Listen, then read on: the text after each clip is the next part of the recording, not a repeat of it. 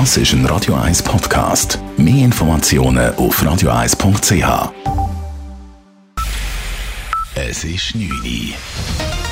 Radio 1, der Tag in 3 Minuten. Mit der Elena Wagen. Der Drogenhandel in der Schweiz lässt sich von der Corona-Pandemie nicht beirren. Anders als gedacht hätten die teils geschlossenen Grenzen und Einreisebestimmungen kaum Einfluss auf den Drogenmarkt gehabt, schreibt heute Sucht Schweiz in ihrem neuesten Suchtbarometer. Ähnliche Beobachtungen habe auch die Kantonspolizei Zürich gemacht, erklärt Sprecher Stefan Oberlin und bezieht sich auf Aussagen von internen Spezialisten. Sie sagen, dass es also bei dem Drogenmarkt überhaupt keinen Einbruch gegeben hat. Aber weil Grenzen zu sind, hat man natürlich gewisse alternative Wege müssen suchen, wie dass man die Betäubungsmittel in die Schweiz schaffen kann. Weitere Details dürfe man aus taktischen Gründen nicht bekannt geben. Gemäss Sucht Schweiz sind aber vermehrt Drogen über die grüne Grenze, also per Waldweg, aber auch per ÖV in die Schweiz gelangt. Der ehemalige Zürcher Polizeikommandant Thomas Würgler ist nicht mehr im Rennen um das Amt als Bundesanwalt. Würgler dürfte wohl sein Alter in die Quere gekommen sein. Er ist 65 und das ist die Höchstgrenze für das Amt als Bundesanwalt. Bei der Suche nach einem Nachfolger für Michael Lauber sind nur noch zwei Frauen und ein Mann im Rennen. Alle drei arbeiteten mehrere Jahre bereits für die Bundesanwaltschaft. Michael Lauber war im letzten Sommer als Bundesanwalt zurückgetreten und so einem Amtsenthebungsverfahren Verfahren zuvorgekommen, dies wegen Ungereimtheiten bei nicht dokumentierten Treffen mit FIFA-Präsident Gianni Infantino. Die Zürcher Europaallee erhält einen direkten Zugang zur Siel. Der Stadtrat plant beim Hauptbahnhof vor der Sielpost ein Ufer zu bauen, das zum Verweilen einladen soll.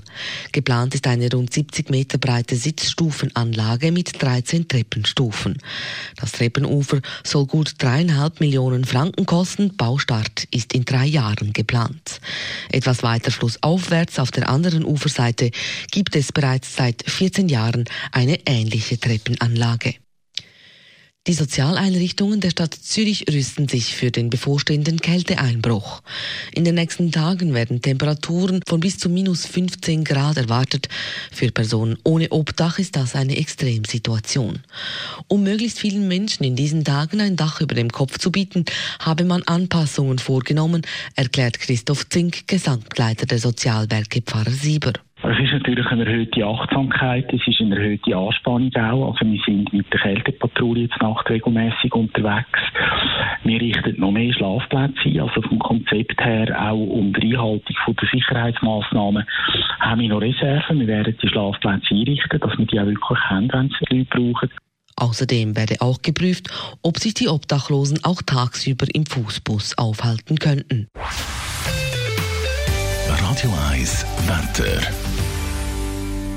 Es wird auch heute Nacht schon bitterkalt bis zu minus 7 Grad bis morgen Morgen. Dafür sehen wir dann wahrscheinlich auch morgen Morgen eine weiße Schneelandschaft, wenn wir die Rolle dann rauflassen. Es wird nämlich über Nacht wieder Neuschnee erwartet, ein paar Zentimeter. Also Achtung, rutschig, wenn Sie aus dem Haus gehen. Die Temperaturen die bleiben den ganzen Tag ziemlich easy, kommen nicht über den Gefrierpunkt. Es gibt maximal minus 4 bis minus 2 Grad am Nachmittag und dazu eine leichte Beise. Das war der Tag in 3 Minuten.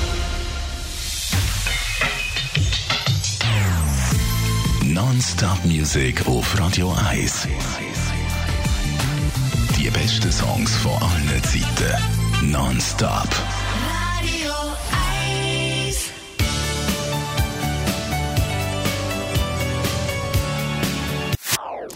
Das ist ein Radio 1 Podcast. Mehr Informationen auf radio1.ch.